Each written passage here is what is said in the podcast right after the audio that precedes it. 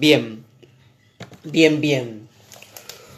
Saben que hoy eh, nuestra charla eh, se titula El debate Chomsky-Foucault sobre la naturaleza humana. Es un, eh, es un debate clásico. al principio en, YouTube estaba algún fragmento y, fue circulando durante muchos años. Después empezó a circular una versión completa y subtitulada que subimos para que ustedes puedan ver, igual que el texto. Así que ojalá que hayan visto un poco la, cosa para estar en tema. Espero que sí, o leído el texto, ojalá, ambas cosas quizás. Eh, ya vamos a ir a eso. Quiero aprovechar este día para... Eh, hoy estamos en el principio del invierno, solsticio de invierno, y estamos en el Día del Padre, acá en Argentina y en muchos otros países, así que quiero aprovechar hacer algo que, yo hacía generalmente en los encuentros de filosofía de la gorra, que era compartir alguna lectura de, de políticas del discurso Intervenciones filosóficas en la escuela, este libro que publiqué el año pasado por la editorial Nido de Vacas. Em, en general yo mientras, mientras daba la charla ponía una pilita de libros al costado y invitaba a la gente que quisiera comprarlo a hacerlo cuando yo terminara. Así que de algún modo esto implica seguir con ese trabajo. Esto es importante para también apoyar el proyecto de Nido de Vacas, que es una editorial autogestiva de la ciudad de Rojas, provincia de Buenos Aires. Y quizás si les interesa lo que voy a leerles, eh, después se pone en contacto con nosotros y averiguan dónde conseguir el librito. Em, lo, quiero decir rápidamente, el libro compila una serie de discursos escolares, por eso se llama Políticas del Discurso, Intervenciones Filosóficas en la Escuela, eh, y tiene discursos sobre todas las efemérides, pero también eh, tiene los discursos que yo daba a mis estudiantes de escuela secundaria cuando ellos se recibían a fin de año y les daban el diploma y estaban los padres y los directivos en esa em, instancia, leí en el año 2016 este discurso que tiene que ver con este día y por eso lo quiero compartir con ustedes antes de empezar con nuestro tema. Se llama Tres cosas que aprendí de mis padres y dice así. Si nos descuidamos y pensamos apresuradamente, podemos llegar a describir todas las experiencias que sucedieron en estos años de aprendizaje como si hubieran ocurrido solamente entre ustedes y nosotros, estudiantes y profesores. Después de todo, los padres aparecen por aquí en ocasiones especiales, como esta noche de graduación, pero usualmente parecen ocupar una posición marginal respecto a lo que pasa puertas adentro de la escuela. A veces respiramos aliviados, porque esa distancia de los padres es necesaria para que sean posibles las experiencias extrafamiliares, aperturas a otros modos de comprender y actuar en el mundo. Otras veces sentimos como una falta la distancia muy pronunciada o la debilidad de los apoyos familiares necesarios para recorrer caminos nuevos. Ese problema de la demasiada presencia o de la demasiada ausencia de los padres en nuestras vidas marca a fuego lo que nosotros somos. No hay ciencia exacta que pueda establecer el grado adecuado de presencias y la modalidad indicada de las distancias. Vivimos en una tensión muy compleja entre el ahogo protector y la orfandad. Necesitamos tanto ese apoyo y esa mirada de aprobación como necesitamos huir de ellos. Quiero contarles, y aprovecho que están sus padres acompañándonos, algunas experiencias de aprendizaje en las que mis padres estuvieron involucrados, de uno u otro modo. Quizás suceda, como con toda historia singular, y podamos descubrir que nunca hablamos solo de nosotros mismos. El primer aprendizaje, quizás el más claro, fue consecuencia de las discusiones que tuve con varios de mis profesores cuando estaba en el colegio. A veces volví a casa enojado con tal o cual profesor eh, a partir de una posición y lo comentaba en la mesa familiar. Mi padre, por lo general, acordaba con la posición que yo tenía pero me recomendaba siempre que no intentara discutir con el profesor, aunque mi posición fuera justa. Era un consejo estratégico. Me convenía comprender que discutir fuertemente con las autoridades, de las cuales dependía que yo aprobara o no, solamente iba a traerme problemas. Me convenía bajar la cabeza, aún sabiendo que mi posición era la correcta. ¿Cómo podía ser que fuera más importante la ventaja utilitaria de aprobar o desaprobar una materia que una cuestión de principios, de justicia, de convicciones, me preguntaba después de escuchar a mi padre. Ese recuerdo lo tengo grabado a fuego y creo que aprendí una gran lección. Hay batallas que hay que llevar adelante solos. Hay momentos en los que uno tiene que construir un criterio propio de cómo va a actuar independientemente de los consejos bien intencionados de nuestros padres. Uno aprende primero a distanciarse como un golpe venido desde afuera. Con su posición es él quien se distancia de mis convicciones. Solamente en un segundo momento afirmamos esa distancia como nuestra. Soy yo quien no quiere estar cerca de esta forma de vivir. El segundo aprendizaje me llevó mucho más tiempo. No es de un día para el otro que nos damos cuenta de cómo somos amados, sobre todo si uno se va formando en ese ambiente en el que el amor se despliega en forma de protección, de apoyo, de afecto, que es a la vez aceptación y cuidado.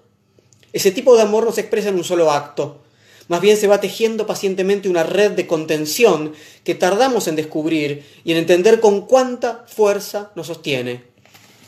El aprendizaje fue este que si había podido dar yo solo ciertas batallas, fue porque no estaba solo, porque había un trasfondo de cuidado siempre presente. Aprendí que solamente podemos alejarnos si se constituyó ese tejido de amor protector en torno a nosotros, una forma de cercanía en la ausencia. Un poco a pesar mío, aprendí que nunca estamos solos, que nadie puede sostenerse a sí mismo y que esa es una condición irrenunciable. Si me llevó mucho tiempo aprender que había sido criado en un entorno de amor que protege, que apoya, que provee, tardé mucho más en darme cuenta que había un rasgo de comodidad en quienes profesan fuertemente ese tipo de amor. El acto de la entrega, de estar disponible para el otro, de sacrificar las búsquedas propias en pos del cuidado del otro, puede implicar también una posición en la que uno se comprende sobre todo a partir de las necesidades de ese otro y se da permiso entonces para olvidar hasta cierto punto la pregunta por lo propio. El tercer aprendizaje fue seguramente el más complejo. Tuvo que ver con una pregunta. ¿Puede haber una forma del amor que tenga más que ver con la recepción, con el aprendizaje, con la apertura a la extrañeza que es ese otro, sea o no un hijo? Puede haber un tipo de amor que en lugar de decir, acá estoy, podés contar conmigo, guarde un silencio que no sea indiferencia, abra los oídos que hasta ese momento permanecían ocultos y sea capaz de albergar algo de ese otro dentro de sí. Ese tipo de amor también es como el primero, un amor de crianza. En el primer caso es necesario estar presente para el otro, sostener y contener a quien no puede aún pararse sobre sus propios apoyos. En el segundo, se trata de la capacidad de alojar dentro de sí algo de lo que ese otro trae como novedad a la propia vida. Y es quizás aún más difícil, porque implica el reconocimiento de una posición de fragilidad, mientras que el primer caso es la repetición de una posición de entereza.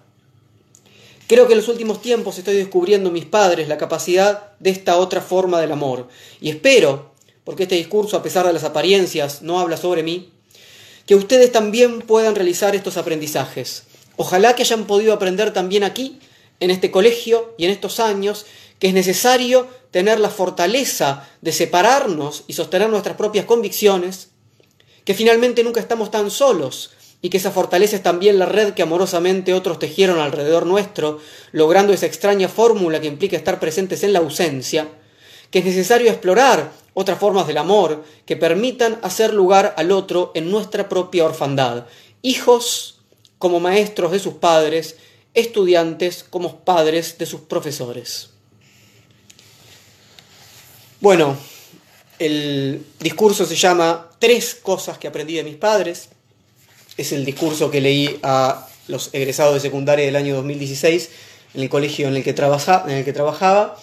Y bueno, si a alguien le interesa eh, profundizar un poco más en este discurso y en otros, pueden preguntarnos por este libro que editan los amigos de Nido de Vacas. Espero que mm, haya sido acorde a nuestro Día del Padre. Em, bien, vamos a comenzar. Les recuerdo entonces em, lo siguiente. Em, vamos a conversar cuando yo termine la parte expositiva. Voy a ahora desactivar los comentarios de, Instagram. Em, les pido que en YouTube no, estén haciendo mucha, mucha cosa para que podamos concentrarnos un poco en esto. Y después abro los comentarios y eh, conversamos. Bien. Preparé nueve secciones para esta charla. La primera, quién es, cuándo, dónde, por qué. La segunda, pobreza y creatividad. La tercera, cinco aspectos centrales de la teoría de Chomsky. La cuarta, contra el conductismo. La quinta, las palabras y las cosas. La sexta sección, ¿a quién le importa la política? La séptima sección, anarcosindicalismo. La octava, el problema del poder. Y la novena y última sección, la guerra justa. Empecemos entonces con la primera sección, quiénes, cuándo, dónde y por qué. Es decir, un poco de contexto para entrar en nuestro debate. Voy a leer eh, para empezar eh, un pequeño fragmento de quién, eh, de qué es usted, profesor Foucault, un conjunto de, de escritos, de dichos y escritos de Foucault, donde encontramos esta definición en relación a la pregunta qué implica la filosofía, qué es ser filósofo. Foucault dice esto. Se pueden concebir dos clases de filósofos, dos clases de filósofos el que abre nuevos caminos al pensamiento, como Heidegger, y el que desempeña en cierta forma el papel de arqueólogo, al estudiar el espacio en el cual se despliega el pensamiento, así como sus condiciones, su modo de constitución. Bien. Entonces, dos tipos de filósofos. Abrir nuevos caminos al pensamiento, Heidegger, o trabajar como un arqueólogo que es sin duda la posición de este momento en el que hoy vamos a trabajar a partir de el debate con Chomsky. Hay una primera etapa de la obra de Foucault, que es la de la década del 60, que se suele denominar como etapa arqueológica. Ahí tenemos historia de locura en la época clásica, la arqueología del saber, por ejemplo, ¿no?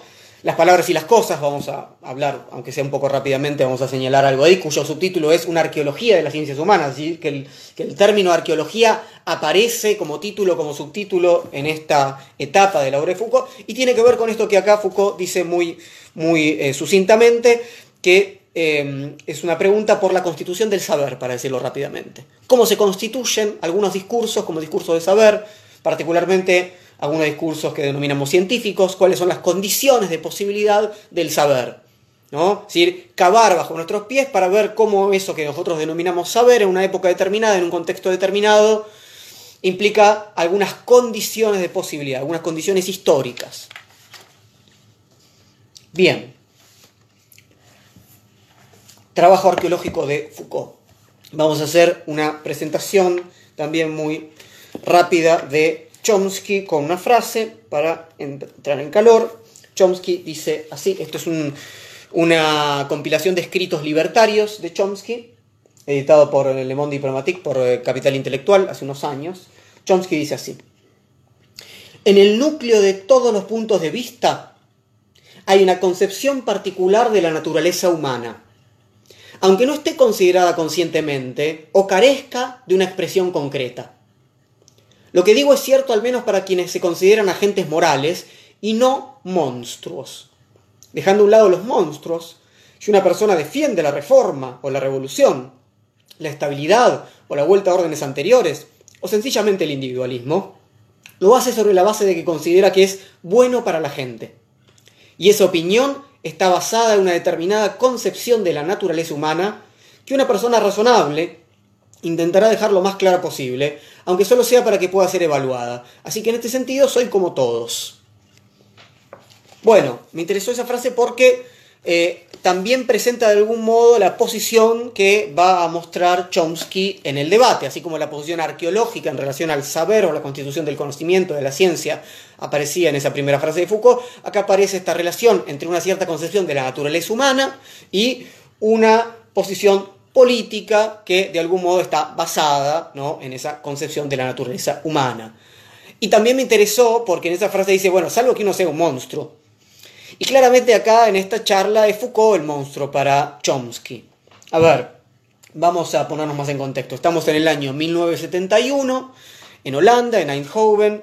Foucault y Chomsky son invitados a participar de un ciclo de debates. No, no es que organizaron algo solo para ellos, es un ciclo de debates entre intelectuales de los cuales participaron intelectuales muy importantes como Karl Popper, como Alfred Ayer, como Lefebvre, etc. Todos los coordina quien, quien, vemos que actúa como moderador, que es von Elders, un joven en ese momento filósofo anarquista. Los dos pensadores ya son reconocidos, ¿no? los dos profundizaron desde distintas perspectivas teóricas en problemas relacionados con el lenguaje y, no menos importante que eso, los dos son activistas políticos en una época marcada, entre otras cosas, por el reciente Mayo francés, ¿no? estamos en el 71, y por la guerra de Vietnam, hay un contexto político que es muy importante. Los dos eran intelectuales en esa época que podíamos denominar de izquierdas, en un sentido amplio.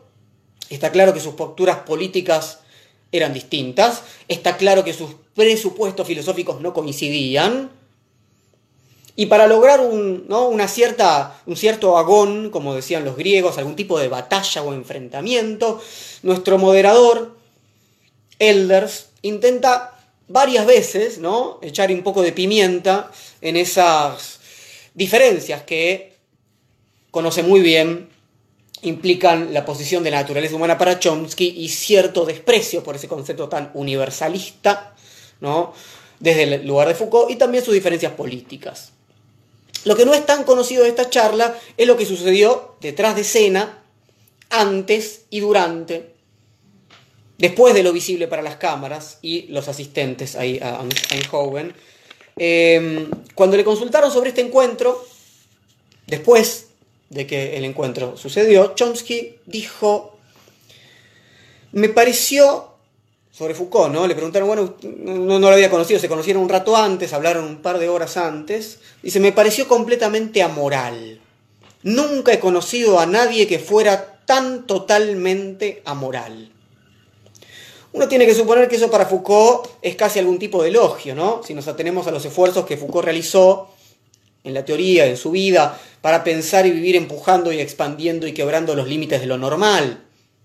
Vamos a ver lo que decía Chomsky al respecto, por eso me parece que tiene que ver con esa frase que les leí antes, dice, hablando sobre el encuentro con, esto está en una de las biografías de, Foucault, que se llama La Pasión según Michel Foucault, de James Miller, em, Chomsky habría dicho, generalmente cuando se habla con alguien, uno da por sentado que se comparte algún territorio moral.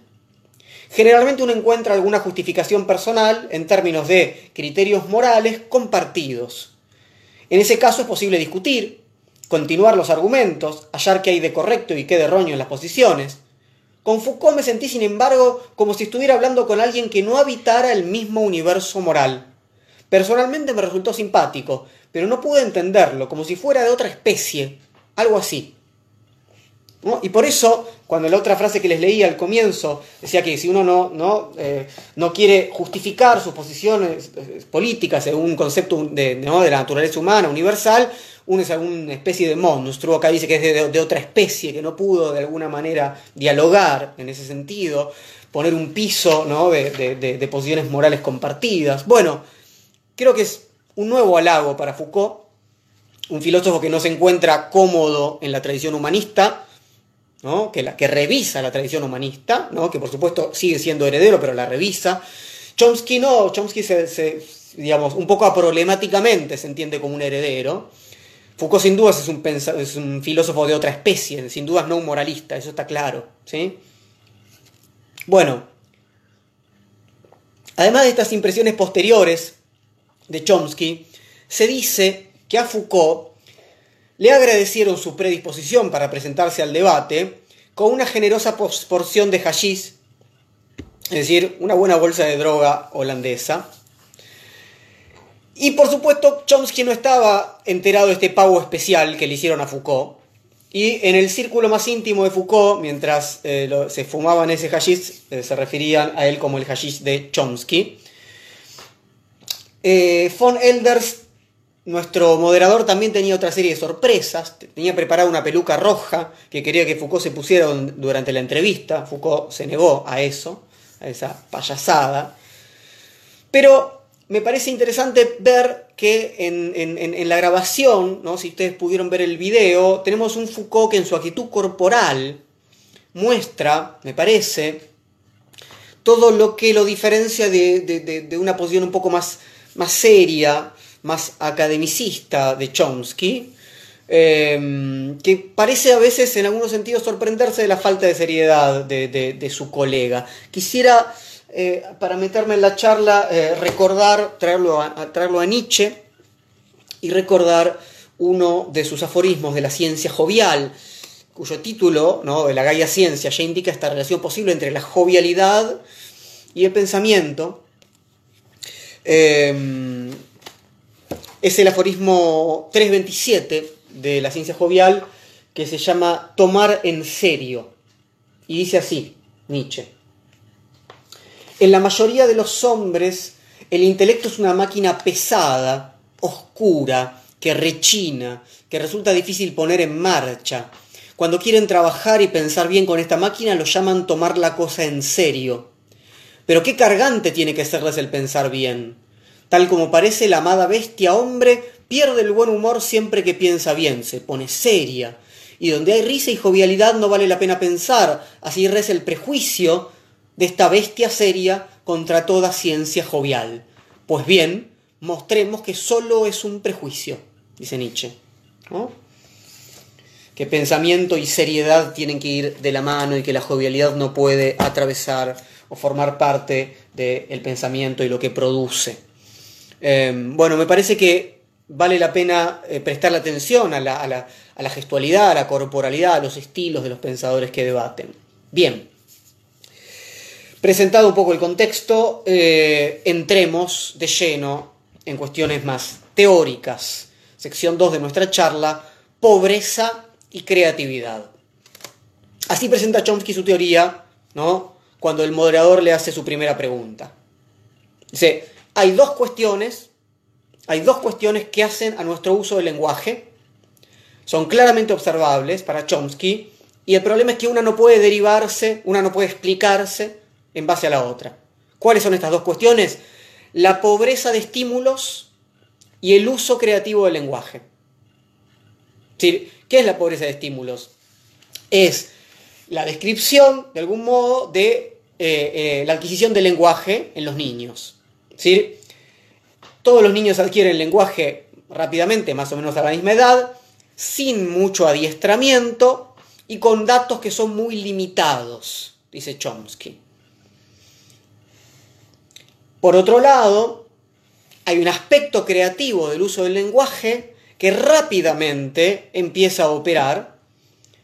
El conjunto de oraciones con sentido que podemos producir es ilimitado y no está atado a esa pobreza de estímulos. No es que el niño en una familia depende de lo que simplemente escuche de sus padres o vea en la televisión o de sus compañeritos de jardín, etcétera, etcétera.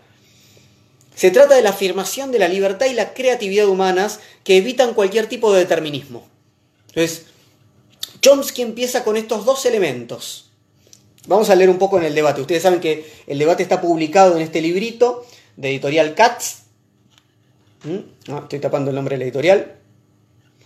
Y de ahí voy a tomar todos los fragmentos que lea hoy. Dice Chomsky, ¿es posible? Se pregunta dar una explicación biológica o física, es decir, caracterizar en términos de los conceptos físicos disponibles en la actualidad la habilidad de un niño para adquirir sistemas complejos de conocimiento y sobre todo explicar cómo una vez adquiridos hace uso de este conocimiento con la libertad y la creatividad y la variedad con que lo hace. Básicamente, lo que dice Chomsky es esto, no se puede comprender el uso complejo y creativo que se hace del lenguaje por la sola experiencia con esa pobreza de estímulos tal como él lo define, por lo que Chomsky postula un mecanismo organizador innato o un esquema mental intrínseco. Y eso es lo que denomina naturaleza humana. Vuelvo al, comienzo del debate. Chomsky dice, afirmaría entonces que este conocimiento instintivo, o si prefieren este esquema, que permite obtener un conocimiento complejo e intricado a partir de información muy fragmentaria, es un constituyente fundamental de la naturaleza humana. En este caso creo que se trata de un constituyente esencial a causa del papel que el lenguaje desempeña no solo en la comunicación, sino también en la expresión del pensamiento y en la interacción entre las personas.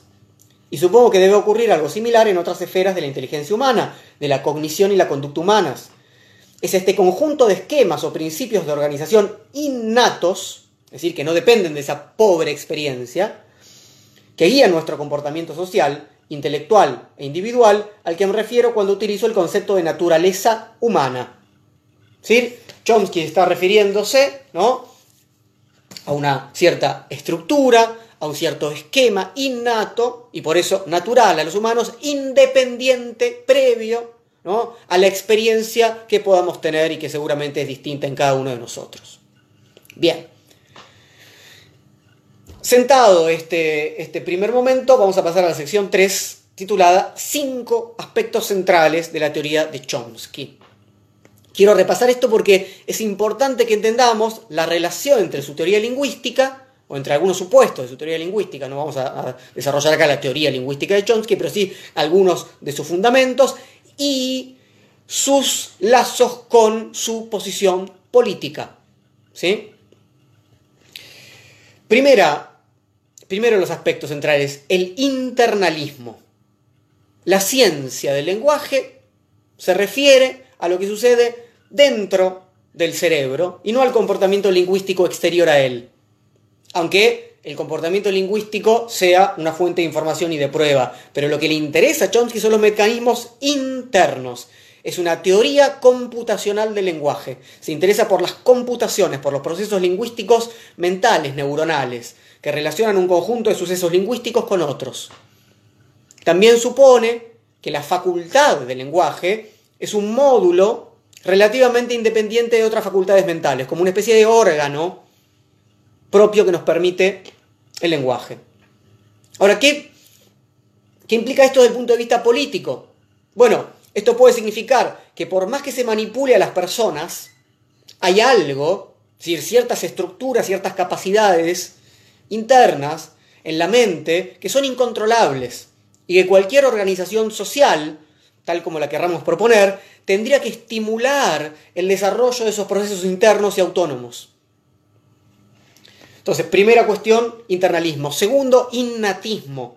Nacemos con la capacidad del lenguaje, que necesita desarrollarse, pero no es algo aprendido desde cero. El innatismo se fundamenta en la biología. El lenguaje es algo así, decíamos, como un órgano biológico, está en nuestros genes y con un mínimo de apoyo se desarrolla de forma bastante autónoma. La comprensión de sentido común está basada en la capacidad innata para el lenguaje. Cuando hablamos, ¿no? Todos los días y, entendemos el mundo en el que estamos y decimos, uy, está pasando esto, eh, entendamos la situación en la que estamos, etcétera, etcétera eso se basa en esa capacidad innata para el lenguaje. Así se apoya, desde esta perspectiva, que todos y cada uno puedan argumentar y tomar decisiones políticas en Chomsky. ¿Por qué? Porque a nadie le falta esta capacidad para participar de la comunicación asociada a nuestra facultad lingüística. En cambio, la comprensión científica sí requiere una formación especial y adicional.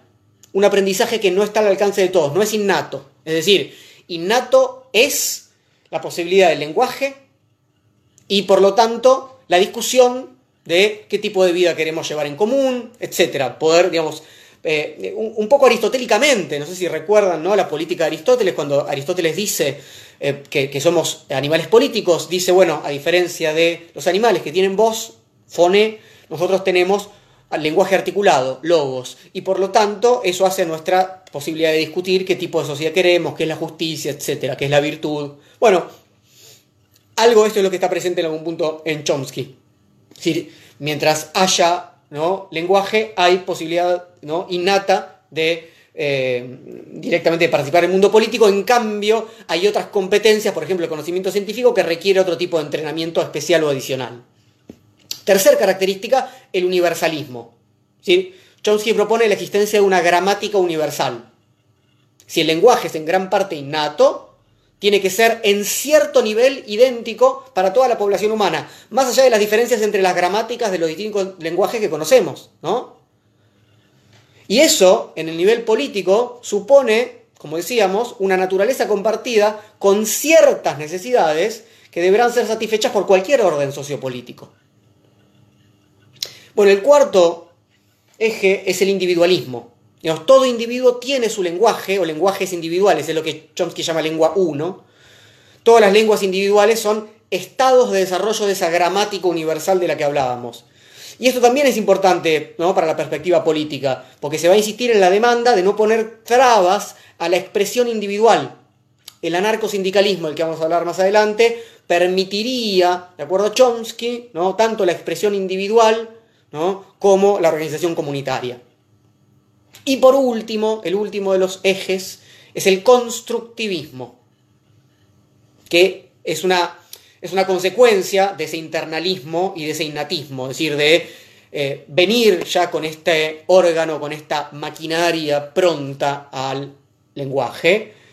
Esto implica que el mundo y su comprensión son en gran medida producto de nuestras mentes, es decir, que hay algo de ese esquema que media entre nosotros y el mundo. Es un poco, si ustedes quieren, kantiano esto. Quiero aprovechar, siempre muestro los libros, recomiendo los libros, eh, para, una buena, para una buena síntesis de las posiciones de Chomsky, no solamente en, en, lenguaje, sino también en política. Este libro de James McGilvray se llama Chomsky.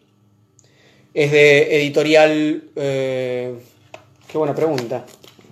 ah, Laetoli, es editorial Laetoli, Chomsky de James McGilvray. Voy a leer un par de cosillas de ahí. Dice así, respecto al constructivismo, dice, se puede decir que la estructura de nuestra experiencia y de nuestra comprensión de la experiencia es un reflejo de la naturaleza de nuestra mente y que no podemos acceder a lo que es el mundo realmente. Esto es bien kantiano. ¿no?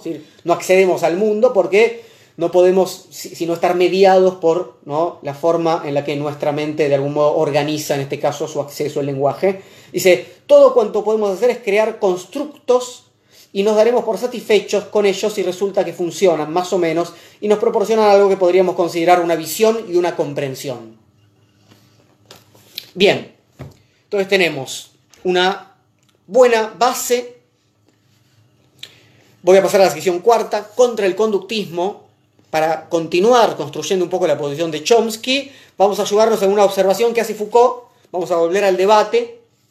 Foucault enseguida, apenas empieza el debate, intenta devaluar de algún modo esta búsqueda de la creatividad individual que está a la base del pensamiento de, Chomsky, eh, ¿no? de cómo usamos el lenguaje, ¿no? que no puede reducirse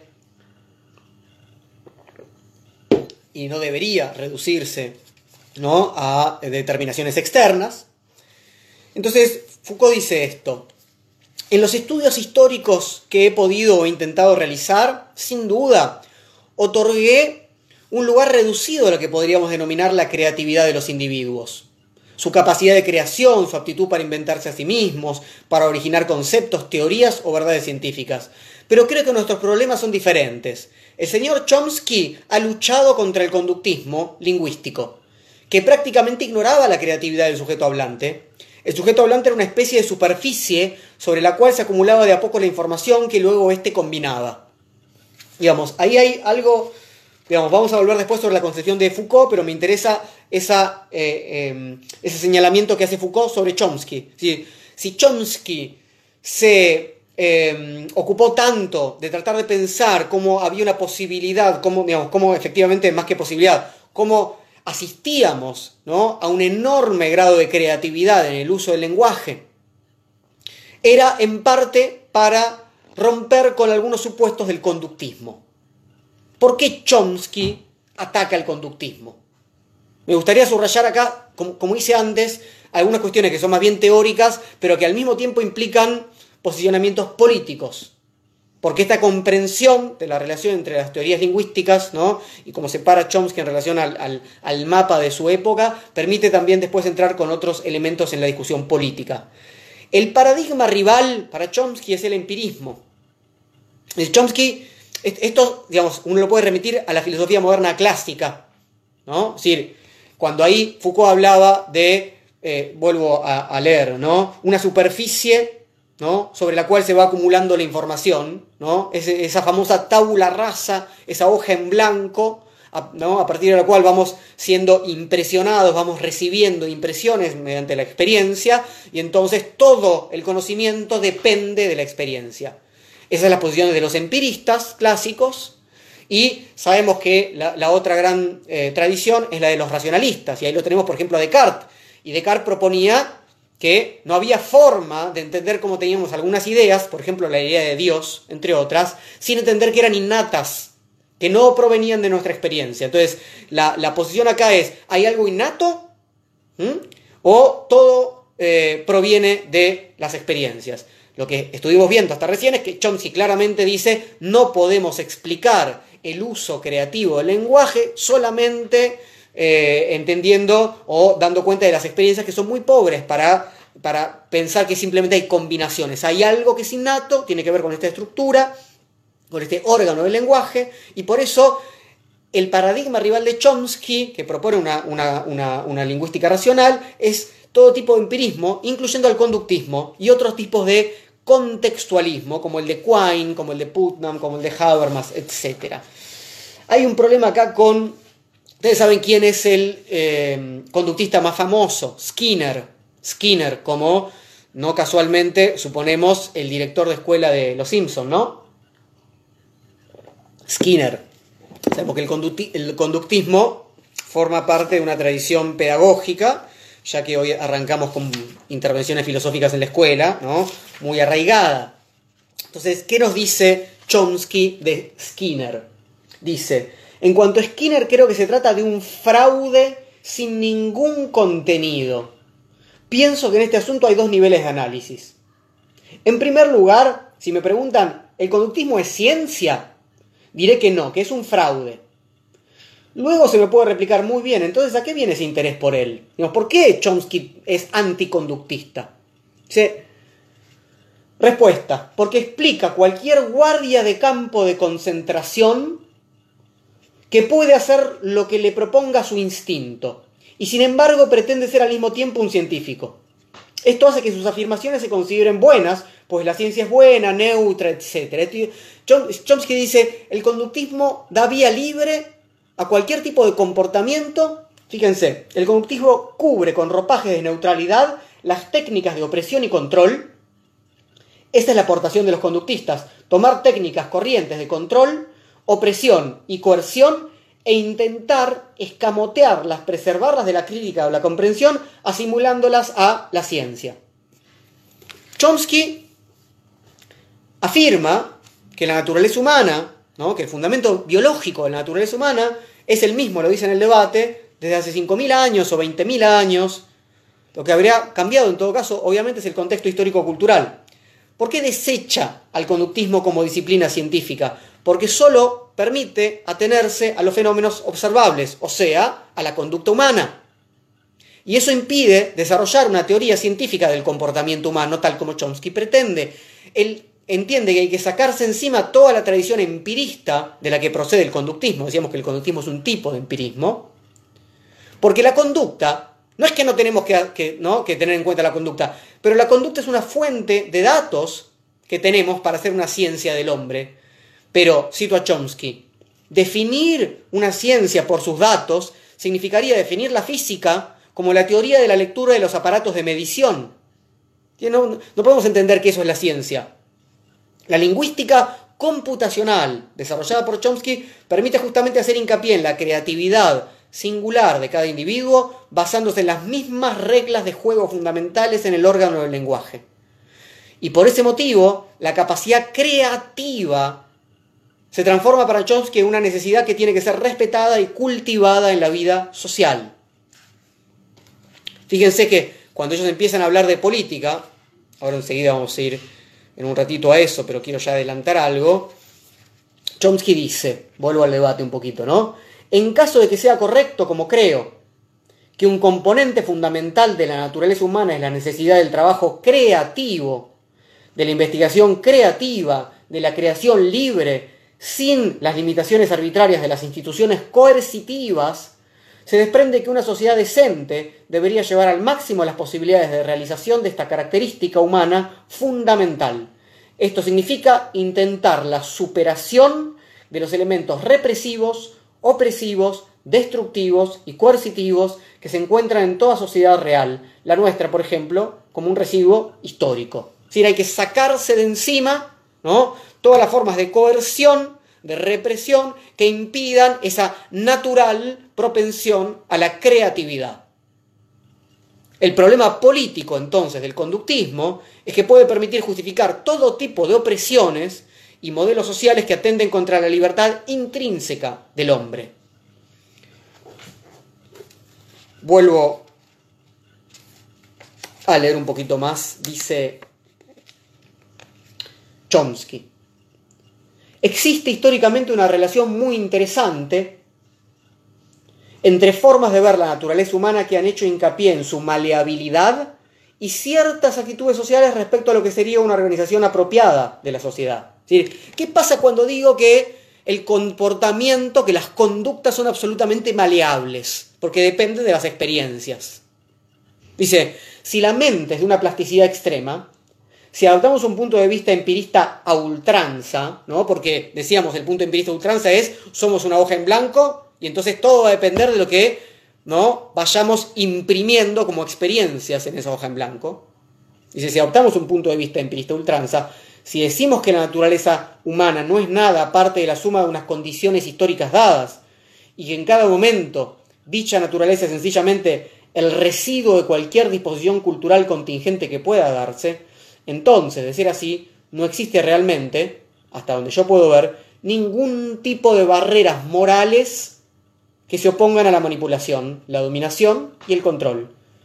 Mi punto de vista es que una de las razones de que estas teorías que hablan de un organismo vacío, la plasticidad de la mente, resulten tan atrayentes en nuestra tradición intelectual, es que en cierto sentido eliminan de hecho las barreras morales que se oponen a la coerción, el control y la dominación. Ven que una y otra vez ya se refiera directamente al conductismo o se refiera un poco más ampliamente ¿no? a el empirismo, Chomsky tiene este enorme problema. Está diciendo una y otra vez que esta maleabilidad, no habría nada que eh, en algún sentido em, conservar.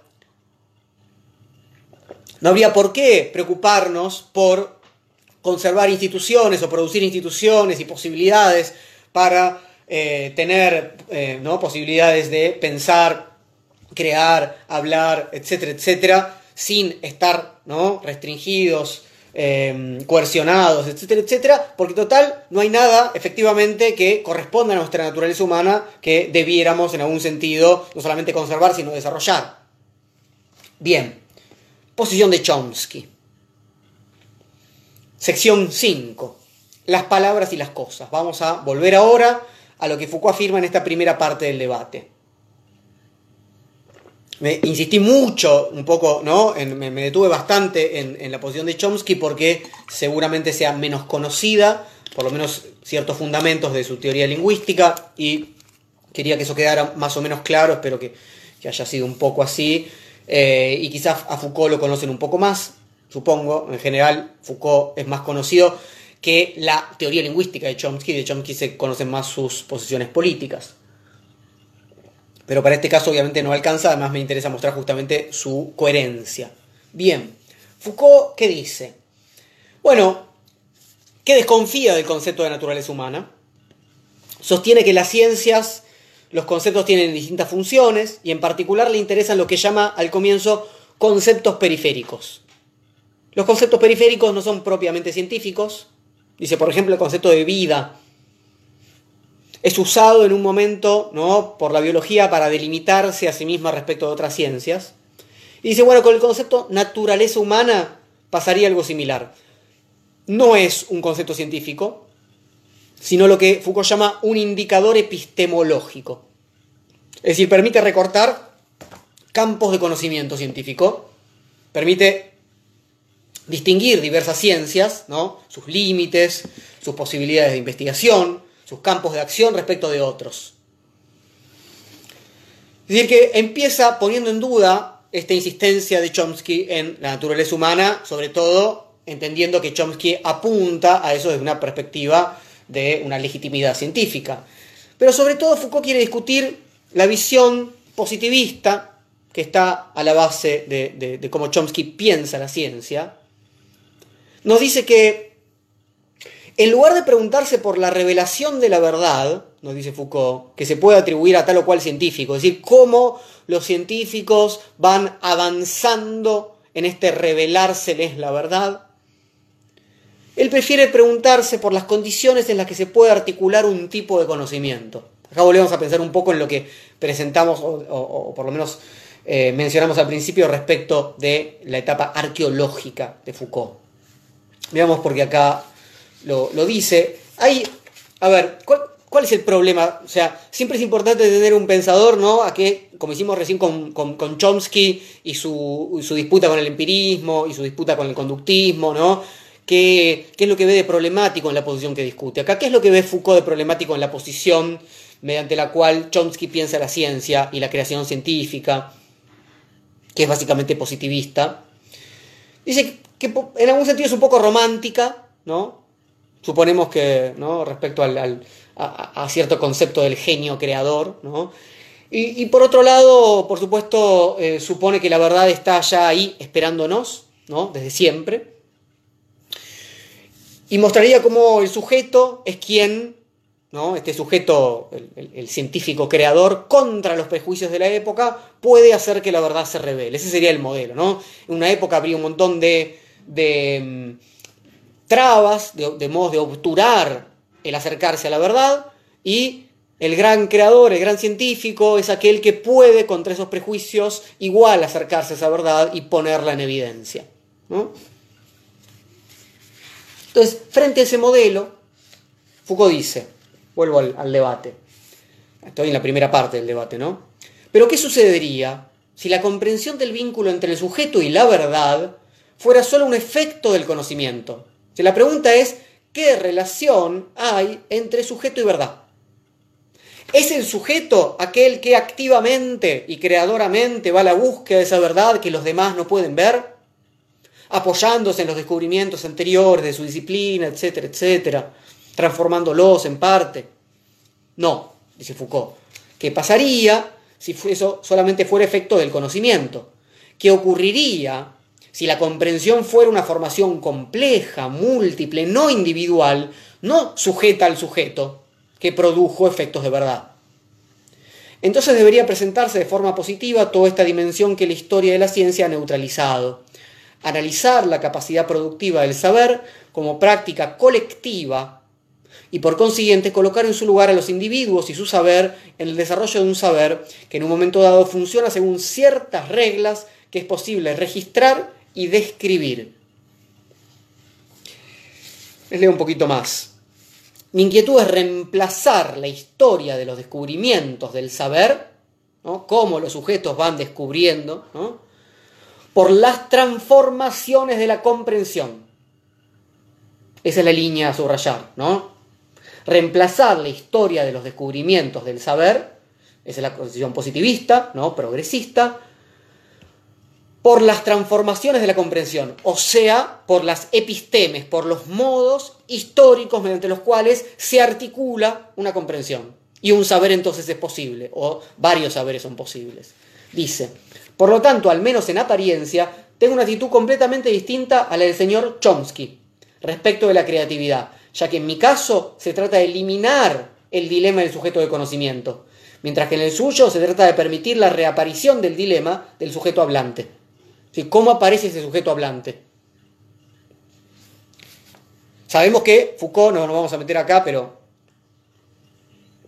tiene una conferencia famosa, ¿no? titulada ¿Qué es un autor? justamente donde desarticula esa posición del sujeto, ¿no? como el fundamento de esa posición de habla, de escritura, de creación. Entonces, la explicación que Foucault acá despliega sobre las diferentes grillas, como la llama, que estructuran campos de conocimiento, nos remite al concepto de episteme. Episteme es el término que en, en la Grecia antigua se utilizaba para ciencia o conocimiento científico, Eh, y eso es algo que trabaja, les decía, en las palabras y las cosas, teóricamente, en las palabras y las cosas está el trabajo teórico y en la arqueología del saber. Los dos eh, libros de esta época en los que hay que entender que está el fundamento de lo que Foucault dice acá en el debate. Se los leo. La pregunta sería, ¿no? ¿Cómo se articula un determinado tipo de campo de saber? ¿Qué tipo de problemas están involucrados? ¿Cómo eso se legitima? Les leo un poquito. Al poner en juego un sistema de reglas, solo es posible la creatividad. No se trata de una mezcla de orden y libertad. Donde quizá no coincida plenamente con el señor Chomsky es en su ubicación del principio de estas regularidades. Es decir, ¿dónde están las regularidades que permiten la libertad del conocimiento creador? Eso es lo que los distingue en este momento, como Foucault es mucho más, pero como Foucault simplifica un poco la diferencia. Dice, en cierto modo, para Chomsky, en el interior de la mente o de la naturaleza humana. Es decir, para que haya... Esto es, si ustedes quieren, eh, problema clásico de la filosofía, ¿no? Para que haya algo que se transforma, para que haya cambio, tiene que haber algo que permanezca. Es Platón, si quieren, ¿no? Para que en este mundo sensible las cosas se transformen, cambien, hay algo que tiene que permanecer igual, el mundo inteligible, el mundo de las ideas. Bueno, ¿dónde está ¿no? eso que permanece? Bueno, para Chomsky, en la naturaleza humana, en el cerebro, en este órgano ¿no? de la lengua. Para Foucault no hay algo que permanezca en este sentido tan ahistórico como las ideas platónicas o como la biología humana o esa capacidad, esa facultad lingüística en Chomsky, sino que eso es lo que él llama episteme y eso se va transformando. Es esa pregunta, el conjunto de reglas. ¿sí? Foucault se resiste a aceptar que estas regularidades estén dentro de la mente humana. Prefiere ver si puede generarse el contexto de prácticas humanas, es decir, en un contexto económico, político, tecnológico, de lucha de clases. La pregunta por el lugar donde esas reglas están es, por supuesto, también una pregunta por la posibilidad de su variación, es lo que decíamos. ¿no? Si están en la biología, entonces no pueden modificarse. Entonces va a haber un solo concepto de ciencia en última instancia, universal, y eso es algo que Foucault viene disputando muchísimo. No solamente un solo concepto de ciencia, sino que el saber legítimo sea asignado a ese concepto de ciencia únicamente. Entonces, bueno, antes de, pasar a la segunda parte del debate, la parte más política, esta es la parte más complicada, si ustedes quieren, es, una disputa epistemológica en algún sentido. No quiero pasar de largo el momento en que, eh, ya llegando a la, mitad del debate, eh, el moderador, von Elders, quiere meterle un poco de pimienta a la cosa y le pregunta a Foucault por cuestiones más personales. Y Foucault, ¿no? Que ya no quería ponerse la peluca roja, recuerden, eh, dice así, Elder le dice a Foucault, ya se ha negado a responder acerca de su propia creatividad y libertad, ¿no es así? Me pregunto cuáles son sus motivaciones psicológicas. Lo apura Foucault, no es, no, es un buen consejo. Dice, Foucault dice, puede preguntárselo, pero no es mi culpa. O sea, eh, Foucault dice, yo no me lo pregunto. Entonces Elders insiste. Dice, pero ¿cuáles son las causas objetivas vinculadas a su concepción del saber, de la comprensión, de la ciencia, para negarse a contestar preguntas personales? Porque Foucault dijo, acá justamente Foucault está diciendo que la personalidad no tiene nada que ver, no, no, me interesa por qué Juan de los Palotes creó, ¿no? Eh, eh, descubrió esto, creó tal cosa, qué le pasó en su vida, lo dejó su mujer, eh, fue a tal universidad, eh, le pasó, ¿no? Vio, Newton vio caer la manzana. Entonces, no voy a hablar de mi persona, no, pasa por ahí la cosa. Pero Elder quería meter ahí esta cuestión. Entonces dice, ¿cuáles son los motivos para que una pregunta personal se convierta para usted en un problema? Parece casi, ¿no? Se convirtió en un panelista de televisión. Y Foucault le responde maravillosamente, le dice, no convierto una pregunta personal en un problema. Pienso que una pregunta personal es la ausencia de un problema. Listo. A otra cosa, ¿no? Digo, pensar es negarse a esa comidilla. Digo, teniendo en cuenta que así empezamos, ¿no? Hablando de la peluca y del hashish de Chomsky, pero se entiende aquello a lo que Foucault se refiere para, para lo que están tratando de trabajar, ¿no? Bueno, vamos a la segunda parte del debate. Sección 6. ¿A quién le importa la política? Abre la segunda parte, luego del corte. Abre von Elders y pregunta nuevamente lo siguiente. Primero quisiera preguntarle al señor Foucault, la primera parte empezó abriendo con Chomsky, ¿no? Chomsky desarrolla tu idea de naturaleza humana y todo lo que trabajamos. Primero quisiera preguntar al señor Foucault por qué le interesa tanto la política, ya que me dijo que le interesa, de hecho, mucho más que la filosofía.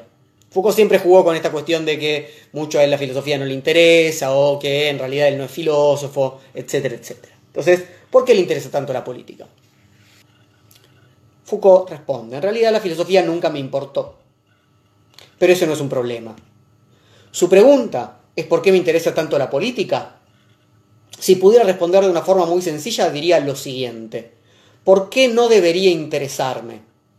Es decir, ¿qué ceguera qué sordera, qué densidad de ideología debería cargar para evitar el interés por lo que probablemente sea el tema más crucial de nuestra existencia.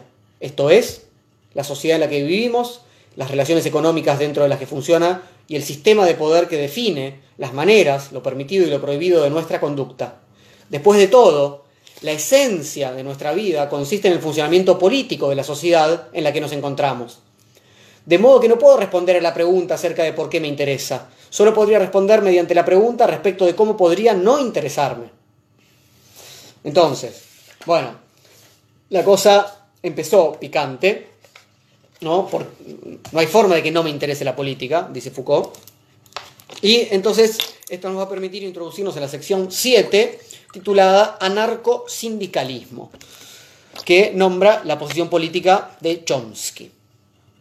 Chomsky comienza su exposición sobre política afirmando de alguna manera el paso anterior.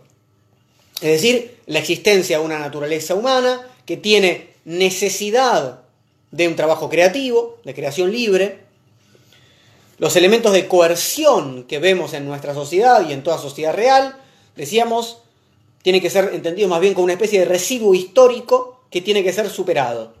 Esto quiere decir que si en algún momento esos elementos de coerción pudieron ser justificables, por ejemplo la propiedad privada, por ejemplo el control estatal, por motivos de supervivencia, por motivos de defensa fueron necesarios, bueno, hoy ya no lo son más. Chomsky afirma que este tiempo que vivimos, ¿no? 1970, permite como ningún otro deshacernos al menos del trabajo repetitivo y autónomo. Él cree que hay en la, en la tecnología una capacidad liberadora ¿no? de cierto trabajo repetitivo y autónomo y que al mismo tiempo es indispensable que tomemos las riendas, que tomemos el control económico, que hoy está en manos privadas, ¿no? del mercado o del Estado. Chomsky dice, dice que, leo acá un poquito,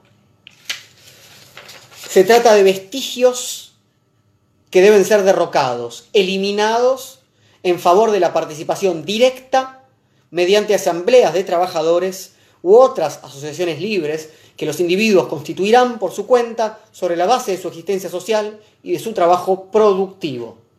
Esta es la propuesta del anarcosindicalismo. Un sistema federado y descentralizado de asociaciones libres organizadas a partir del de tipo de, de producto de productividad de trabajo. Entonces Chomsky dice, bueno, tenemos dos tareas en relación a la comprensión de la organización política. Por un lado, leo, intentar crear la visión de una sociedad futura donde impere la justicia. Esto significa crear una teoría social humanista basada, si es posible, en una concepción humanista y firme de la esencia humana o de la naturaleza humana. Esa es una de las tareas, ¿no? Otra vez, humanismo. La otra tarea consiste en comprender cabalmente la naturaleza del poder, la opresión, el terror y la destrucción en nuestra propia sociedad. Incluyendo, dice Chomsky, las instituciones financieras, las corporaciones, Pero esto hay que hacerlo sin abandonar el ideal de una sociedad más digna o decente, basada en la naturaleza humana, aunque no tengamos una descripción detallada de la naturaleza humana, de, ¿no? de toda la naturaleza humana, debemos saber algo acerca de hacia dónde creemos que vamos, cuál es ese ideal. Bueno, entonces tenemos otra vez, espero que medianamente clara, la posición de Chomsky. Eh, vamos a ver qué dice Foucault. Sección 8, el problema del poder. Bueno, Foucault abre diciendo, nuestra sociedad no es democrática, vivimos en un régimen de dictadura de clase, se impone a través de la violencia. Es un Foucault que ¿no? rápidamente también por ahí lo cita o, por lo menos refiere a Mao. Estamos una, en una etapa bastante maoísta en, en, Francia, ¿no? recuerden, mayo del 68, etc. Y por otro lado afirma que, a diferencia de Chomsky, él no es capaz de definir o proponer un modelo social ideal. Chomsky acaba de decir, bueno, tenemos que ver hacia dónde vamos, este modelo social ideal tiene que remitir a la naturaleza humana, a una sociedad más decente, más justa, humanista. Foucault dice, yo la verdad que no tengo un modelo ideal de sociedad. ¿Cuál es la tarea entonces? Si no se va a constituir una sociedad mejor. Digamos, ¿qué, qué es lo que hay que hacer? Y acá hay un momento que realmente vale la pena, como un, como una suerte de síntesis de la posición clásica de Foucault al respecto. ¿no? Foucault dice, deberíamos indicar y mostrar incluso, cuando están ocultas, todas las relaciones del poder político que actualmente controlan el cuerpo social, lo oprimen y lo reprimen. Lo que quiero decir es esto. Es una costumbre considerar, al menos en la sociedad europea, que el poder está en manos del gobierno y que se ejerce a través de ciertas instituciones determinadas como la administración, la policía, el ejército y los aparatos de Estado. Sabemos que la función de estas instituciones es idear y transmitir ciertas decisiones para su aplicación en nombre de la nación o del Estado y para castigar a quienes no obedecen. Ahí tendríamos, por ejemplo, lo que Althusser, que Foucault conocía muy bien, denomina el aparato ideológico del Estado y el aparato represivo del Estado. Pero creo que el poder político también se ejerce, dice Foucault, a través de la mediación de ciertas instituciones que parecerían no tener nada en común con el poder político, que se presentan como independientes a este, cuando en realidad no lo son. Sabemos esto en relación con la familia, cosa que también dijo Althusser, y sabemos que la universidad, de un modo general, todos los sistemas de enseñanza, que al parecer solo diseminan conocimiento, se utilizan para mantener a cierta clase social en el poder y para excluir a otra de los instrumentos del poder. Las instituciones del saber, de la previsión y el cuidado, como la medicina, también ayudan a apuntalar el poder político. Esto también es evidente incluso a un nivel escandaloso en ciertos casos vinculados con la psiquiatría. Me parece que la verdadera tarea política, entonces, ¿cuál es la tarea política? ¿No? Ir hacia esa sociedad ideal, dice, la verdadera tarea política en una sociedad como la nuestra es realizar una crítica del funcionamiento de las instituciones que parecen neutrales e independientes, hacer una crítica y atacarlas de modo tal de desenmascarar la violencia política que se ha ejercido a través de estas de manera oculta para que podamos combatirlas. Bien, ¿por qué hacer este trabajo crítico? Porque si no se corre el peligro de que estas formas de ejercicio del poder se continúen o se reconstituyan luego de un aparente proceso revolucionario. Si Foucault ha trabajado mucho justamente sobre cómo se continuó, ¿no? por ejemplo, utilizando el poder médico psiquiátrico, como acabo de decir ahí, en la Unión Soviética para ir contra los opositores políticos.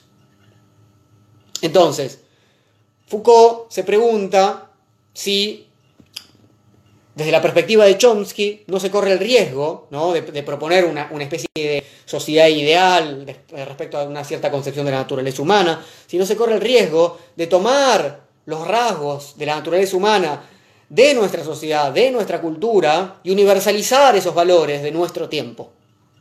¿Sí? De tomar el humanismo, ciertos valores del humanismo, como si fueran los valores de la humanidad. Y como ejemplo negativo, justamente hace referencia a la Unión Soviética tomando valores burgueses. Fíjense, dice Foucault. Eh, la universalización del modelo de la burguesía ha sido la utopía que ha animado la constitución de la sociedad soviética. Chomsky Entonces dice esto, ¿no? Porque la pregunta es, bueno, ¿no es un riesgo tomar esto, ¿no? Tomar estos valores y universalizarlos? Pregunta de Foucault. Más que pregunta, ¿no? Pregunta retórica de Foucault, ¿no?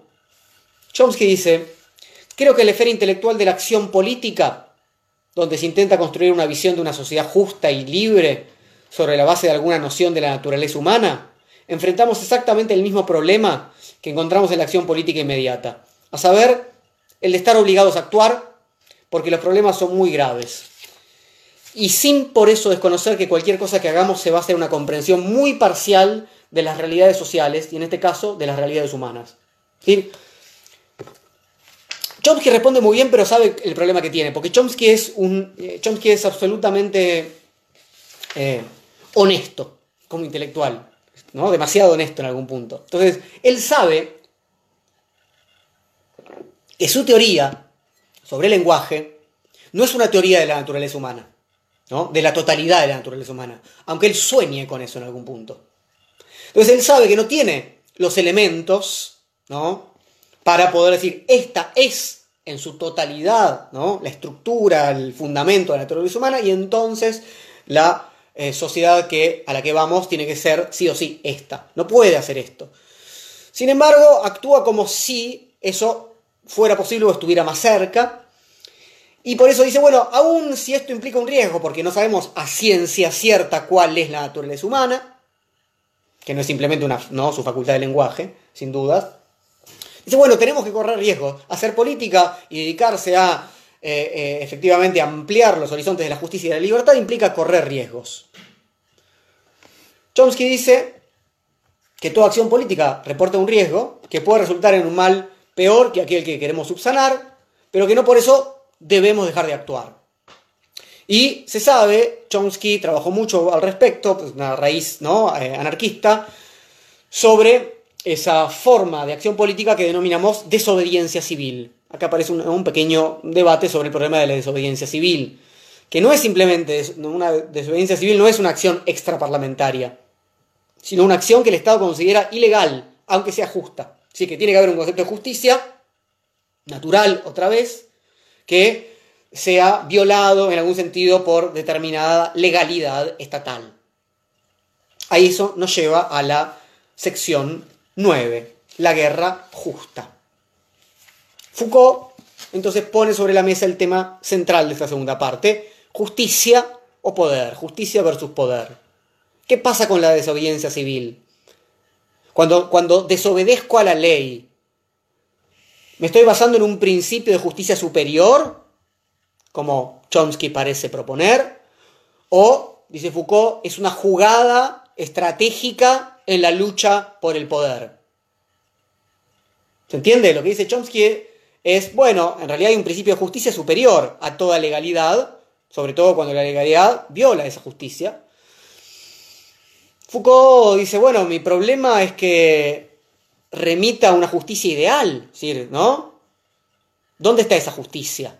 Foucault no cree ni en la justicia ideal ni en la libertad como universal. Chomsky entonces se corre al terreno del derecho internacional. Dice, les leo un poquito el debate. En muchos sentidos, el derecho internacional es el instrumento de los poderosos. Es una creación de los estados y de sus representantes. En el desarrollo del cuerpo del derecho internacional existente hoy, no participaron los movimientos de masa de campesinos. Dice un poco más abajo, es solo un instrumento del que se sirven los poderosos para conservar el poder. Una típica ¿no? posición anarquista. ¿no? Es decir, el, derecho, el Estado de Derecho, finalmente lo que hace es eh, conservar las ventajas de los, las clases dominantes o de los estados dominantes si hablamos del derecho internacional. Dice, pero el derecho internacional no es solo de este tipo. Existen elementos interesantes del derecho internacional, dice Chomsky, arraigados, por ejemplo, en los principios de Nuremberg y en las cartas de las Naciones Unidas, que permiten que, de hecho, creo que exigen que el ciudadano actúe contra el Estado de un modo que el Estado equivocadamente consideraría criminal. Es decir, aunque no está explícito, podemos suponer que Chomsky está a favor, desearía una legislación internacional que fuera justa en su totalidad. La idea de una naturaleza humana y de un concepto de justicia universal basado en esa naturaleza humana exige quizás el paso a una legislación universal. Y acá Chomsky dice, sí, sí, esto es interesante, está, eh, eh, digamos, reconocido por lo que entendemos como derechos humanos. Y uno de los problemas, decíamos, que se presentan es el de la guerra justa. Si aceptamos una legislación universal y una justicia universal, entonces podemos encontrar enemigos de la humanidad y llevar adelante contra ellos una guerra justa. Foucault no niega que en la praxis política se ponga a la justicia en juego, pero si en la lucha la justicia está en juego, lo está como un instrumento de poder. Es decir, la pregunta quién manda acá está ¿no? dada vuelta en uno y en otro, están invertidas. Los, ejercicios, las acciones políticas, los modos de ejercicio de poder tienen que tener en cuenta para Chomsky a la justicia como fundamento y como objetivo. En el caso de Foucault es al revés. La justicia va a poder ser una de las cartas que estratégicamente los poderes pueden jugar en un momento determinado. Si la justicia al servicio del poder. Dice, si en la lucha la justicia está en juego, lo está como un instrumento de poder, no con la esperanza de que finalmente un día, en esta sociedad o en otra, las personas sean recompensadas por sus méritos o castigadas por sus faltas. Más que pensar en la lucha social en términos de justicia, dice Foucault, hay que hacer hincapié en la justicia desde la perspectiva de la lucha social. Chomsky afirma que si uno creyera que la guerra es injusta, entonces no lucharía. Que lo que se trata es de ir mejorando las leyes, de hacerlas cada vez más justas y ver que todos, sobre todo los poderosos, obedezcan esas leyes. Pero Foucault otra vez trata de dar vuelta el problema. La justicia es una herramienta más en la lucha de poder. Y en un momento muy espinociano, es muy, muy lindo como Foucault se lo dice, le dice, permítame decir esto espinocianamente, le dice, em, quisiera responderle en términos de Spinoza, le dice. Spinoza afirma en su ética, ¿no? ahora no, traje acá la ética para decírselos, eh, pero es algo así como, no deseamos las cosas porque son buenas, sino que las llamamos buenas porque las deseamos. Es el conatus, es nuestro deseo, el que designa las cosas como buenas. En sí no son buenas o malas, es decir, no hay justicia en sí, sino que llamamos justo porque es nuestro lado de la batalla. ¿no? Dice, el proletariado no lucha contra la clase dominante porque considere que se trata de una guerra justa, dice Foucault. El proletariado lucha contra la clase dominante porque por primera vez en la historia quiere tomar el poder. ¿Sí? Porque ahí está puesto su. ¿no? Y porque derrocará el poder de la clase dominante, considera que su guerra es justa. ¿No? Considera justa, considera bueno porque lo desea, en términos espinocianos. Chomsky está indignadísimo. Dice, ¿cómo que no es justa? ¿Cómo que no, ¿Cómo que no lo hacen por justicia? Dice, no estoy de acuerdo. Y Foucault dice, se hace la guerra para ganarla, no porque sea justa. Bueno, acá está la fuerte raíz nietzscheana del pensamiento de Foucault. Lo que hay acá es voluntad de poder, o conatus, o lo que hay acá es algo que no, es, no está motorizado por un deseo de justicia neutral y universal. Chomsky tiene sus pelos de punta, Foucault no los tiene. Dice que toda violencia, dice Chomsky, que se lleve a cabo solo puede ser justificada para obtener mayor justicia. Foucault cree que es para abolir el poder de clase. Y Chomsky dice, bueno, sí, y eso es más justo. Entonces Foucault insiste un poco más. Dice, antes dije, dice, voy a ser espinociano, ahora dice, si le parece bien, voy a ser un poco nietzscheano al respecto. En otras palabras, me parece que la idea de justicia en sí, que remite a Platón en última instancia, es una idea que ha sido inventada y puesta a funcionar en diferentes tipos de sociedad como instrumento de cierto poder político y económico o como un arma contra ese poder, es decir, con motivos estratégicos. Pero creo que en todo caso el concepto mismo de justicia funciona dentro de una sociedad de clases como una demanda de la clase oprimida y como justificación de la misma. Chomsky, otra vez, no estoy de acuerdo. Y Foucault sigue. Y en una sociedad sin clases, no estoy seguro, dice Foucault, de que siguiéramos utilizando esa noción de justicia. Chomsky le responde, ahora estoy absolutamente en desacuerdo. Creo que hay cierto tipo de fundamento absoluto, aunque si me presionaran estaría en problemas porque no podría esbozarlo, ¿no? Esto es lo que decíamos, que no tiene un fundamento científico, a pesar de que lo desea. Dice que en última instancia residen las cualidades humanas fundamentales sobre las que se basa un concepto real de justicia. ¿Cuáles son esas cualidades humanas fundamentales?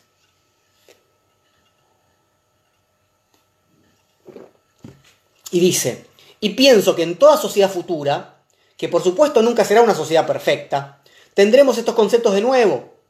Y esperemos que estén más cerca de incorporar una protección de las necesidades humanas fundamentales, incluidas necesidades como las de solidaridad y compasión, entre otras, pero quizá aún reflejará de alguna forma las inequidades y los elementos opresivos de la sociedad existente. Por eso creo que lo que usted describe es aplicable solo a un tipo de situación muy diferente. Bueno, Acá, por supuesto, están en juego los derechos humanos, ¿no? La, Declaración Universal de los Derechos Humanos. Foucault dice que las diferencias importantes entre él, entre la posición de Foucault y la de Chomsky, surgen justamente cuando se intenta hacer la relación entre esa naturaleza humana y los problemas políticos, es evidente, ¿no? hasta ese problema, hasta ese momento el problema no había sido tan grave. Dice Foucault, estos conceptos de naturaleza humana, de justicia, de realización de la esencia de los seres humanos.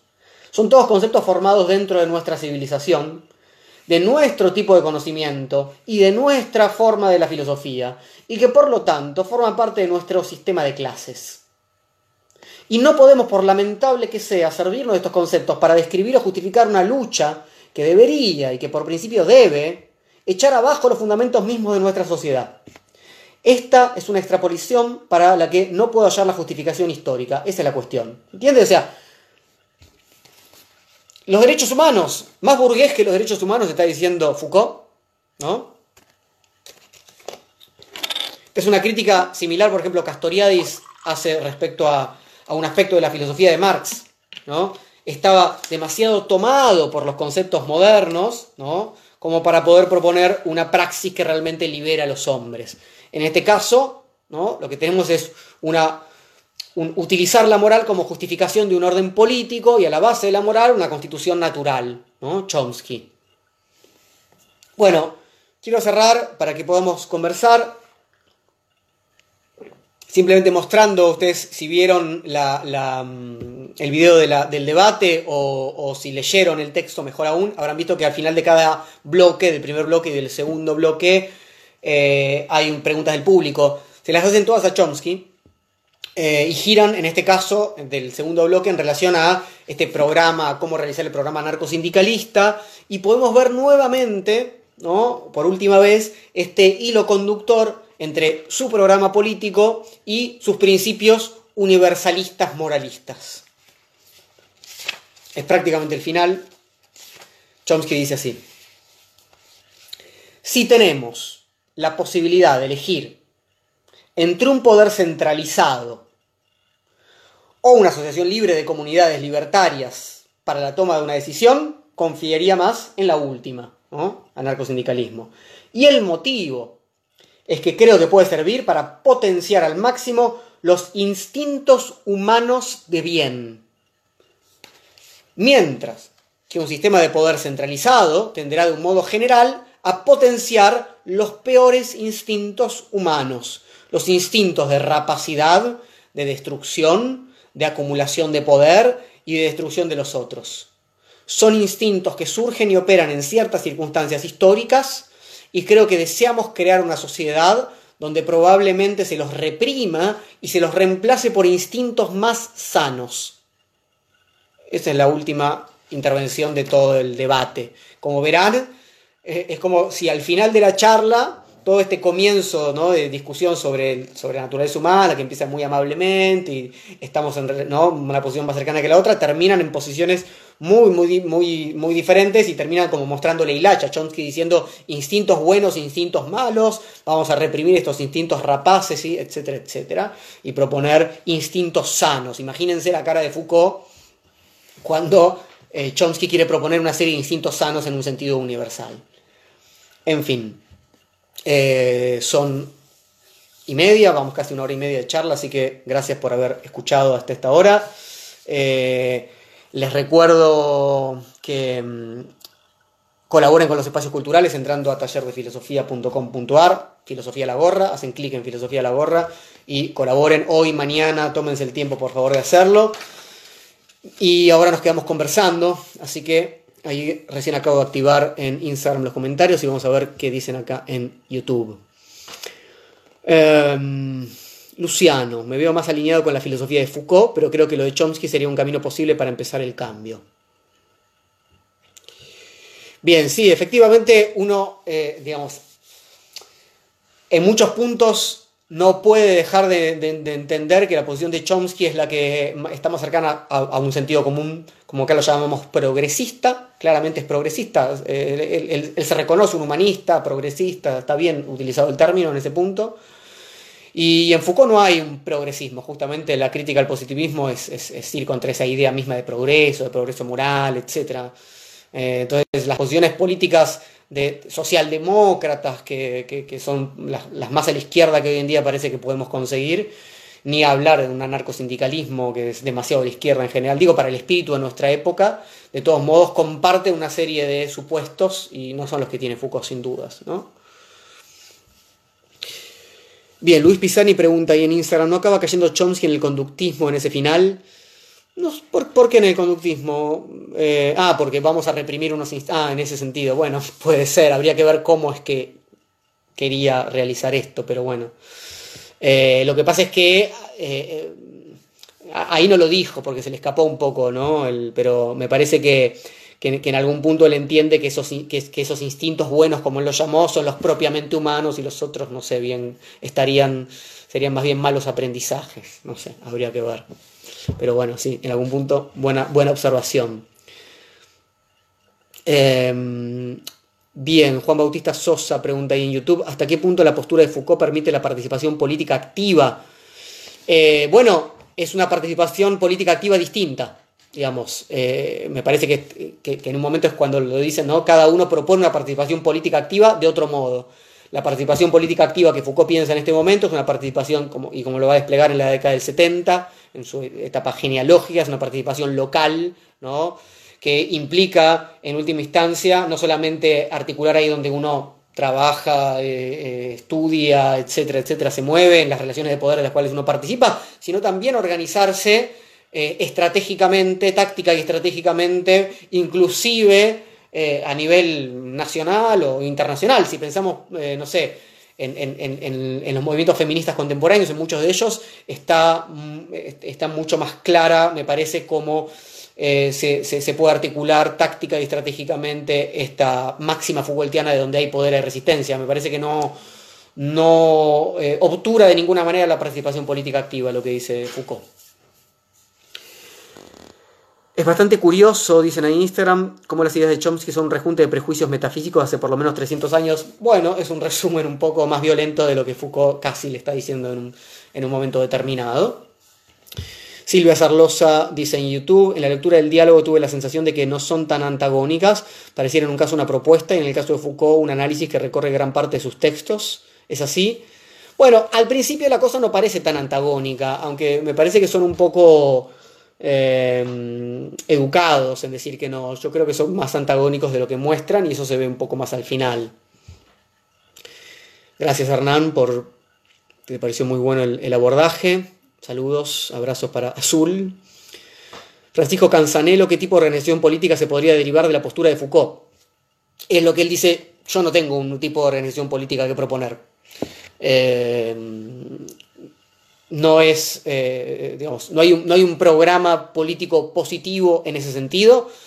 Eh, lo que uno puede ver que hace Foucault una y otra vez, en todo caso, es operar sobre eh, organizaciones políticas existentes, específicas, y permitir abrir ¿no? otras posibilidades dentro, entender esos funcionamientos complejos para permitir abrir otras posibilidades, pero no hay un, un ideal, porque sería como pensar en una especie de fin de la historia, digamos, ¿no? Cuando cuando Chomsky propone ir hacia una sociedad absolutamente justa y demás, y, eh, es una especie de fin de la historia. Eh, Foucault no cree en eso. ¿no?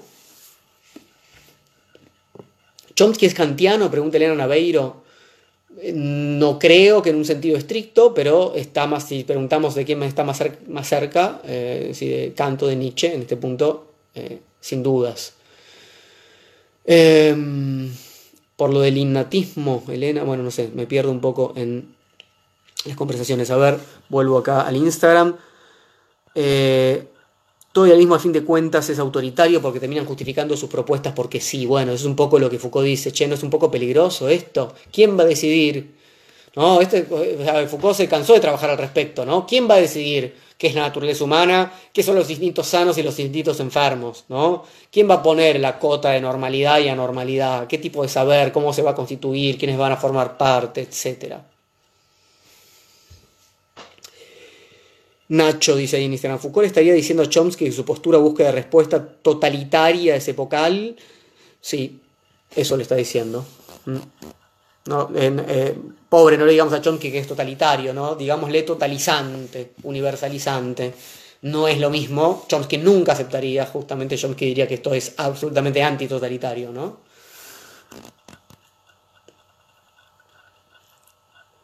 Foucault es el filósofo en el debate, Chomsky es el político. Bueno, es una posición. Eh, eh, realmente Chomsky está, en, un, costado de cierta filosofía ¿no? y, más, y, más cercano a, una posición científica que, filosófica, si ustedes quieren pensarlo así.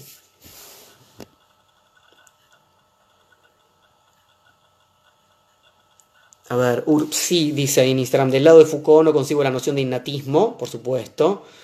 Pienso que del innatismo a la meritocracia hay dos pasitos. Eh, bueno, eh, habría que pensar esos pasitos. Eh, sin dudas eh, el modo de organizar jerárquicamente ¿no? las posiciones sociales y demás encuentran en, la meritocracia una forma de resolver la desorganización post-revolución industrial, revolución política, revolución francesa. Y,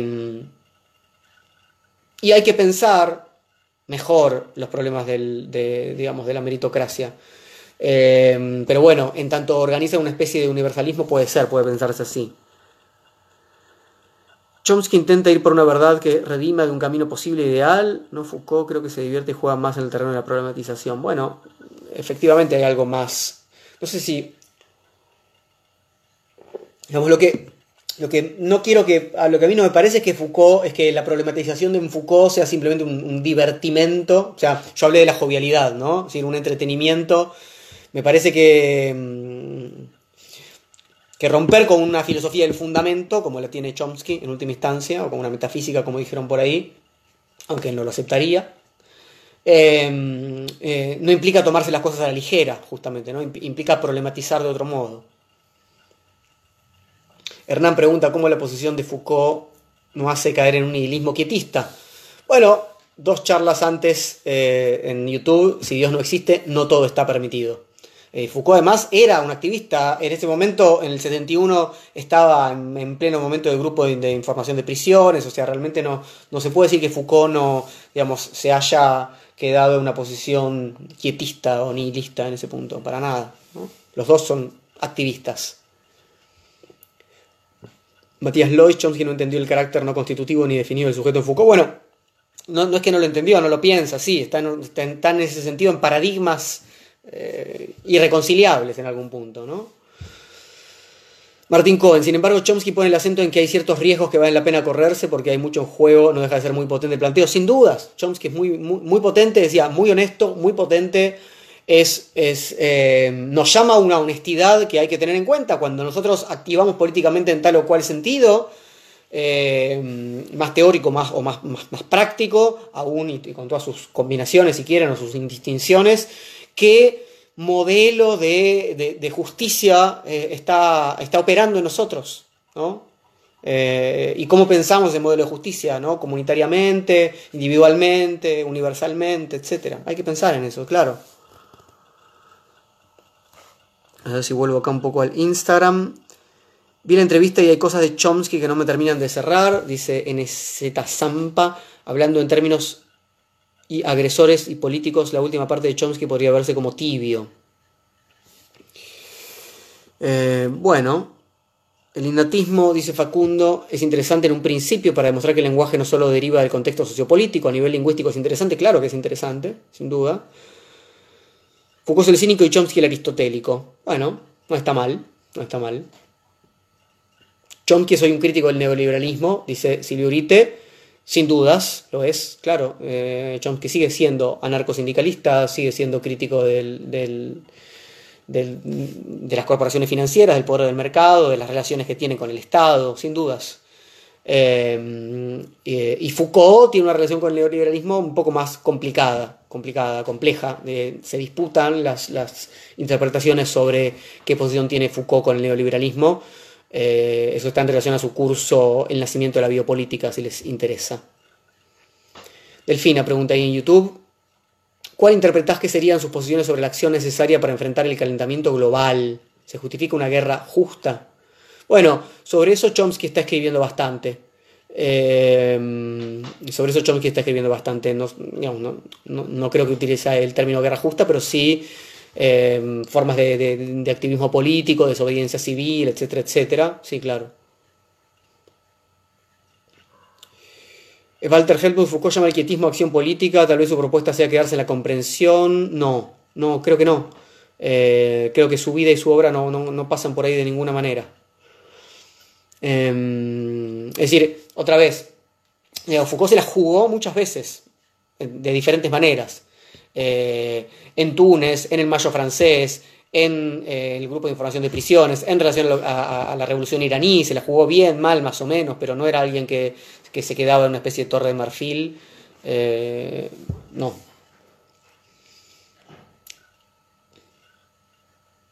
Me pareció muy pertinente la pregunta que le hicieron en relación a su pertenencia al MIT, institución con una participación activa en la guerra de Vietnam y otras. Sí, eh, y de hecho él no dice, lo, dice en varios momentos. Em, él participa de una institucionalidad ¿no? que tiene un, orden mayoritario o hegemónico con el cual está en, contra en última instancia, pero entiende que ahí hay posibilidades de. O sea, por eso, por eso uno puede decir que es un progresista en algún punto. Diego, ¿viste la película de Vigo Mortensen, El Capitán Fantástico? No. no. Hernán Cabrera, ¿qué posición toman ambos sobre el estado de bienestar? Bueno, Foucault eh, en muchos momentos es crítico del estado de bienestar, o parece ser un poco crítico del estado de bienestar. Eh, eso no quiere decir que, Foucault quiera terminar con el estado de bienestar, ¿no? Pero hay, pero hay un distanciamiento crítico en varios, en, en varios momentos. Y Chomsky, por supuesto que eh, si lo comparamos con el neoliberalismo, está más a favor del estado de bienestar, pero en última instancia cree que todavía hay un poder demasiado centralizado y por eso también hay una cierta distancia crítica desde dos posiciones distintas, ¿no? Tommy Uberman pregunta en Instagram, ¿quién lee hoy la realidad política de Foucault? muchísima gente, eh, muchísimos somos los que... Eh, lo que pasa es que no hay un Foucault, digamos, no hay un solo Foucault, ¿no? Y no hay una, sola herramienta que Foucault nos haya dado para leer la realidad política, pero, pero claramente, sí, se utiliza Foucault, o por lo menos muchos lo utilizamos, una, gran tradición y bastante heterogénea, ¿no? Digamos, tradiciones más, más, más, libertarias y más de derecha, inclusive, ¿no? Tradiciones eh, más... Eh, eh, leen y utilizan Foucault tradiciones más gramscianas estatalistas, ¿no? de estado de bienestar. Leen y utilizan a Foucault tradiciones más de izquierda, digamos, no, no, obviamente no marxistas clásicas, ¿no? pero sí, sin duda. Lucas, partiendo del cuestionamiento al saber poder cientificista, ¿qué análisis se hace desde una postura Foucaultiana? No estamos en una situación que justamente nos deja merced el discurso científico. Bueno, es un poco lo que, lo que Foucault decía ahí en relación a Chomsky, ¿no? O sea, eh, ¿quién, quién va a decidir ¿no? ¿Qué es, la naturaleza humana? ¿Cuál es la, posición de los instintos sanos o enfermos, como decía ahí eh, Chomsky al final? Eh, claro, ese es parte del problema, sin dudas. Sergio González, ¿no crees que Chomsky con el tiempo se fue corriendo un poco del anarcosindicalismo y está más cercano hoy a una socialdemocracia, integrando, por ejemplo, la internacional progresista? Bueno, un poco puede ser, eh, sin dudas estamos en otra época eh, y, quizás eso no tenga que ver con que haya renunciado a, sus principios, sino más bien a una, posición más pragmática. Eh, puede ser.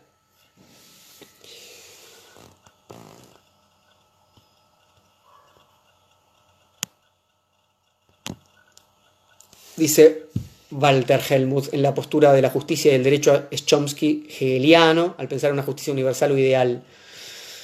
Bueno, eh, no diría que hegeliano eh, y, que Hegel se queda una, una justicia universal o ideal. Hegel eh, propone y, confirma el despliegue de la justicia del Estado y de un derecho positivo organizado estatalmente. ¿no? Entonces, Chomsky en ese sentido sería bastante anti-hegeliano. Bueno, voy a ver la película de Vigo. Eh, Juan Bautista, no hay método en Foucault, están ahí teniendo una discusión entre ellos. Eh, hay, hay varios métodos en Foucault. ¿no? hoy, pasamos, mencionamos, ¿no? no mucho más que eso, algo de su de su método, si quieren llamarlo así. Es un término efectivamente no, muy feliz para Foucault, pero, pero, sin duda hay varias perspectivas y varias formas de articular em, sus, posiciones en distintas etapas. No diríamos que hay un método Foucaultiano. Bueno, em, escúchenme, somos más de 300 personas eh, hablando sobre Foucault y Chomsky esta hora, un domingo. Eh, estoy muy, muy contento porque hayan, se hayan quedado hasta esta hora tantas personas. Para quienes les haya interesado el discurso del comienzo, recuerden que pueden después escribirnos y preguntarnos cómo conseguir el librito. Y les mandamos ahí algo de información sobre nuestra editorial favorita, Nido de Vacas. Y bueno, espero volver a, a verlos el próximo domingo. ¿sí? Abrazos y hasta la próxima.